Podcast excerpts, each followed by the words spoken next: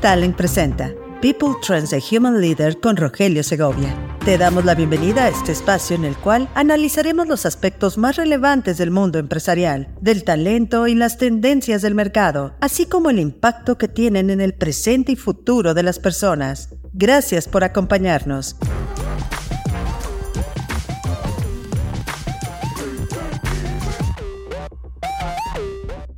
Bienvenidos a People Trends. Ya es martes 12 de septiembre y me da mucho gusto que estén aquí acompañándonos el día de hoy, esta semana revisando lo más relevante que ha sucedido en temas de talento y que impactan el presente y futuro de las personas. Y empecemos con un tema que debemos de procurar evitar que nos canse. Lo hemos estado platicando y hay algunas personas que dicen, ya no queremos hablar de ese tema, por favor. Se ha hablado mucho de inteligencia artificial, pero, y lo digo, no nos debe de cansar tenemos que seguir abordando este, este tema porque está impactando no solamente temas de trabajo, también a nosotros como personas. Y es efectivamente esto que les decía, la inteligencia artificial y cómo está impactando a los seres humanos. Y bueno, en este sentido es importante resaltar que esta semana habrá una serie de reuniones a puertas cerradas sobre inteligencia artificial convocada por el líder de la mayoría del Senado de los Estados Unidos. Y aunque estas reuniones suelen tener un fuerte componente político,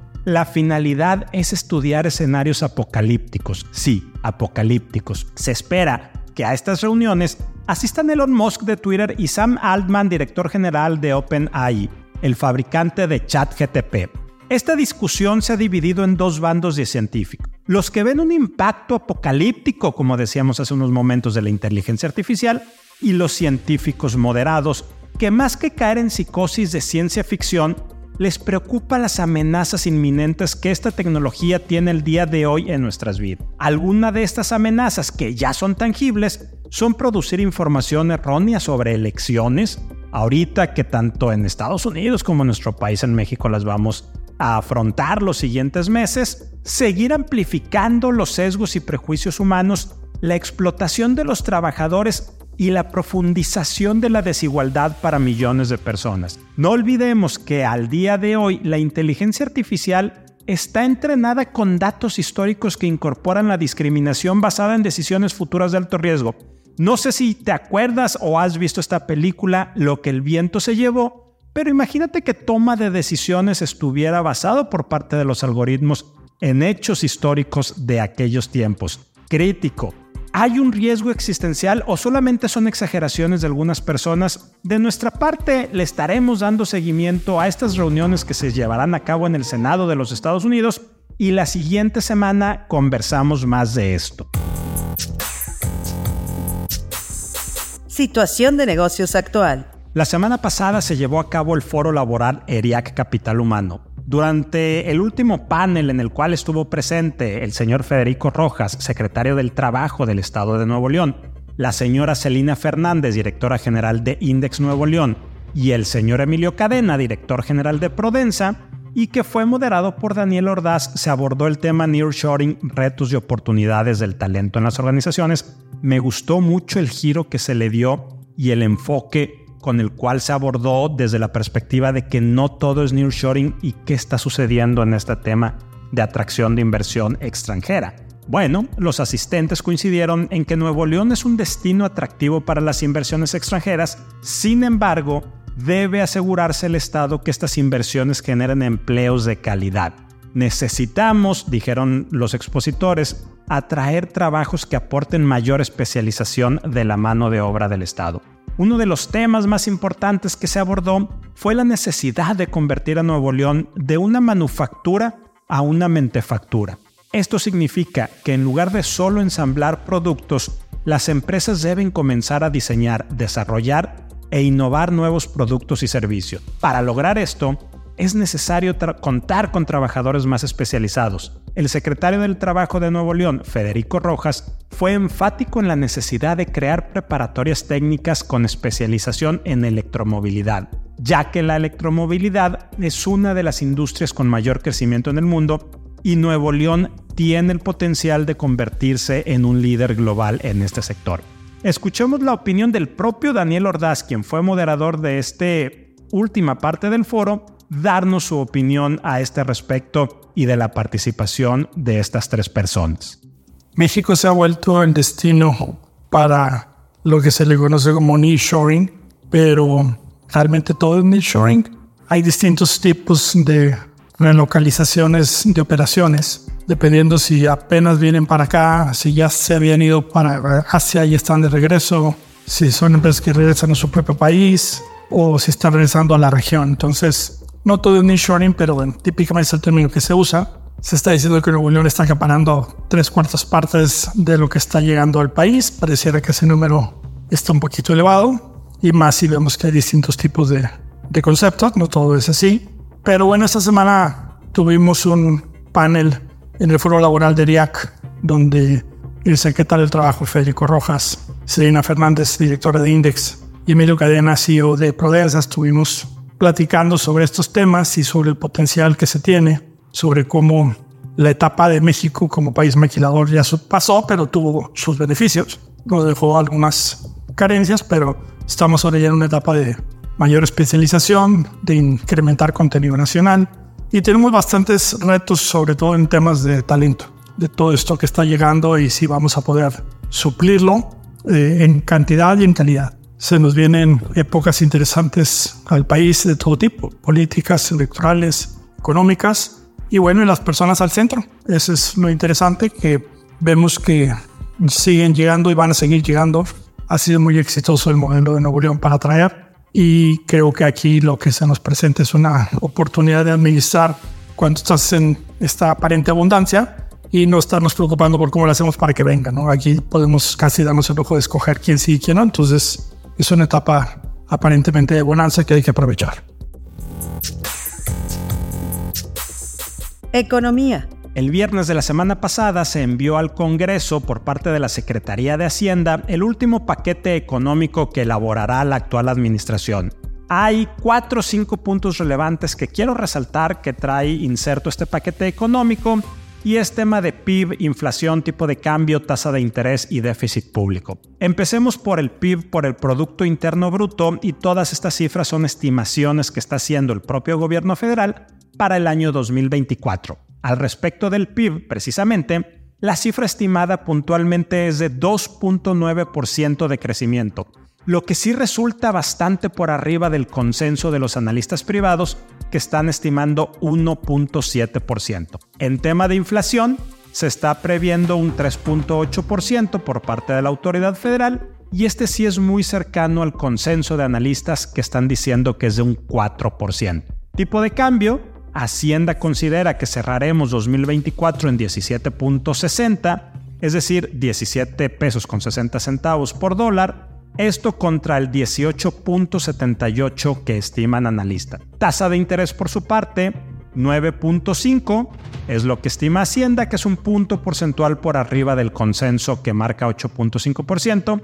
Aquí sí creo que se va a quedar en lo que está mencionando Hacienda, 9.5%, incluso pudiera quedar rozando el 10%. Déficit público por su parte, y esto ha sido muy controversial desde el pasado viernes que se entregó este paquete, está, aquí va a haber un déficit importante y el déficit público es la medida de la diferencia entre el gasto y los ingresos, lo que siempre nos han enseñado que no gastemos más de lo que podamos ingresar, excepto que sea para cuestiones de inversión estratégica.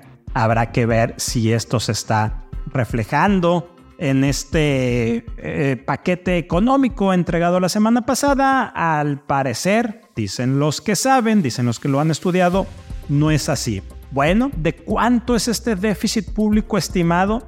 Pues es del 4.9% del PIB, lo que en términos nominales implica, escuchen esta cifra, 1.86 billones de pesos. Sí, 1.86 billones de pesos lo más crítico es que el déficit es el más alto desde 1989 y las calificadoras ayer lunes por la tarde ya empezaron a levantar la voz y ya empezaron a poner atención de, los, de la crisis o de lo crítico que seguir esta ruta, este camino de sobreendeudamiento puede representar para el país, porque estaba diciendo Standard Poor's que esto está representando un viraje económico a lo que habíamos visto hasta este momento. Bueno, pasando a otros temas también económicos de nuestro país, también de México, la inflación. La inflación en México suma siete meses de desaceleración y se sitúa en 4.64% en el mes de agosto, aunque la inflación subyacente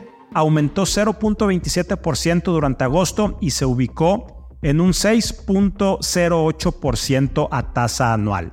Entonces, la inflación general 4.64% en agosto, la subyacente 6.08% a tasa anual. Recordemos, si te estás preguntando cuál es la subyacente, que esta es aquella que excluye los precios de los bienes y servicios que son más sensibles a los cambios de la oferta y la demanda, como lo son los alimentos no elaborados, la energía y los combustibles. ¿Qué si incluye eh, la inflación subyacente? Salud, transporte, entretenimiento. Estas cifras de agosto que estamos, que estamos este, viendo, que estamos analizando, apoyan las expectativas de que la tasa de interés de referencia permanecerá sin cambio en lo que resta este 2023 en el país. También, ¿qué va a haber esta semana? Bueno, se publicará información económica importante, sobre todo en el ámbito internacional. Europa, Estados Unidos, puntualmente lo que más interesa en estos momentos a los analistas, porque va a marcar mucha de la agenda de lo que queda de este año, es el reporte de inflación de agosto de los Estados Unidos. A nivel mundial, la aversión al riesgo es alta moderadamente alta debido a señales que apuntan a que la actividad económica mundial se está enfriando, específicamente en Asia, China puntualmente, y en Europa. Por lo pronto, escuchemos a Ángel Mas, director de estudios económicos de Grupo Único y creador de contenido de LinkedIn, con su reporte semanal de la economía de México y el mundo. Entre las últimas novedades económicas que están marcando pauta en nuestro país, Destaca la inflación, que ha registrado una disminución sostenida durante siete meses consecutivos, alcanzando su nivel más bajo desde febrero de 2021, situándose en un alentador 4.64% al cierre de agosto de 2023. Sin embargo, el componente subyacente aún se mantiene elevado, marcando un 6.08%. Es importante tener en cuenta que dentro de este indicador alimentos, bebidos y tabaco muestran una desfavorable variación del 8.44%. Por otro lado, INEGI nos informa que el dato de formación bruta de capital fijo total ha alcanzado su punto máximo desde 1993. Esta inversión en activos físicos es esencial para el crecimiento económico a largo plazo, aunque la construcción residencial aún continúa rezagada. Y por último, en cuanto al paquete económico, ¿Qué nos depara para CETES a 28 días en 2023 y 2024? En este contexto, la Secretaría de Hacienda proyecta cifras interesantes de 11.3% y 9.5% respectivamente al cierre de los periodos mencionados. No obstante, recordemos que las modificaciones en las tasas de interés son medidas cruciales de la política monetaria, aunque podría parecer una ventaja para quienes solicitan préstamos, la tasa de interés real, es decir, ajustada por inflación, se mantiene prácticamente constante. Por lo tanto, es fundamental considerar este matiz al evaluar el impacto de estas decisiones en la economía. Talento. Vamos a hablar sobre un fenómeno que se ha vuelto cada vez más común en LinkedIn, las ofertas de supuestos headhunters que ofrecen encontrarte un trabajo ejecutivo mejor pagado a cambio de una comisión. En principio, esto suena a una contradicción, ya que los headhunters trabajan para las empresas, no para los candidatos. Además, en un mercado laboral donde el candidato tiene el poder, donde las organizaciones, las empresas son quienes tienen una falta de talento, hay una escasez de talento, este tipo de propuesta suena, por decirlo menos, extraña. Y claro, uno podría decir que puede haber gente que esté dispuesta a pagar por un headhunter para que los ayude a encontrar un trabajo ejecutivo, un mejor trabajo o con mayor nivel salarial. Y sí, pudiera ser una opción para candidatos que no tienen el tiempo, los recursos o el expertise para saber dónde moverse. Pero la verdad es que no es común y muchos de estos contratos son vitalicios y lo que se está firmando no es del todo claro. Entonces, si estás trabajando o si estás considerando trabajar con un headhunter bajo esta perspectiva, tu candidato, no empresa, tu candidato que quieres buscar un mejor empleo y te van a cobrar por estos servicios, es importante tener en cuenta los pros y los contras y sobre todo que puedas pedir referencias. Las ofertas de headhunters que cobran por sus servicios sí pueden ser legítimas definitivamente, pero es importante tener cuidado al considerarlas. Es importante, te decía, investigar al headhunter, pedir referencias y negociar un contrato que establezca claramente los términos y condiciones de sus servicios, pero me encantaría que escucháramos la opinión de Rafael Luengas, asociado en BAND, firma de consultoría de talento y headhunting, darnos un contexto o una explicación acerca de esto, de estas figuras y los riesgos que puede tener para ti como candidato, para ti como talento, como persona que está buscando un mejor empleo. En mis años de experiencia trabajando en esta noble profesión dentro del área de reclutamiento y selección, siempre me llamó la atención la frase en algunas publicaciones de las vacantes que dice, no se cobra por participar en este proceso de reclutamiento. Y claro, me parecía una frase muy obvia, hasta que supe que existen empresas que sí cobran a los candidatos por conseguir un empleo. Pero vamos al contexto. Todos sabemos que buscar trabajo puede ser una de las experiencias más frustrantes y difíciles. Todos tenemos necesidades personales y financieras. Nos podemos encontrar vulnerables en nuestra autoestima. Y existen diversas presiones que nos orillan a encontrar un trabajo lo antes posible. Pero bien, ¿qué hace un headhunter? Busca el mejor talento para sus clientes, evalúa de manera imparcial a los candidatos, brinda recomendaciones a las empresas de cuál es el perfil más adecuado para sus necesidades. Además, es el puente de conexión entre la empresa y los candidatos. ¿Qué no hace un headhunter? No está obligado a conseguir un trabajo a los candidatos, tampoco es un coach de carrera y sobre todo, no cobra a los candidatos por participar en un proceso. Hay que tener cuidado de las empresas que buscan sacar provecho en los momentos difíciles. Identifica a los headhunters que realizan su profesión con seriedad. No te dejes engañar. Cultura. Esta semana en mi artículo para el periódico El Financiero, para mi columna Conectando los Puntos, hablo de un tema que tiene que ver profundamente con cuestiones éticas, pero también con las reformas laborales que estamos viviendo. Y esta columna de esta semana se llama Que todos lo hagan no significa que sea correcto. A ver, escuché o he estado escuchando desde hace unos días que a partir de todas las reformas laborales que se han autorizado hasta el momento, ojo, reformas laborales que se han autorizado hasta el momento, no las que están en el tintero ni las que están próximas a autorizarse o que se están presentando, que ya sabemos que esto es un desorden, ¿verdad? Las reformas que hasta el momento se han autorizado está impactando el costo de la nómina, dicen muchas personas, en casi un 20%. A mí el número me suena exageradamente alto en principio si tomamos en cuenta que las reformas que hasta este momento hemos tenido, y me refiero puntualmente a reformas que impactan la nómina, tiene que ser eh, pensiones, vendría siendo también el tema de vacaciones. Me queda claro también que las normas oficiales que se han aprobado recientemente también impactan, pero es desde la perspectiva administrativa, no directamente el costo de nómina. Entonces, yo no estoy tan seguro que estos dos conceptos estén impactando al 20%, pero bueno, me di a la tarea de hacer un análisis este, bastante, bastante informal.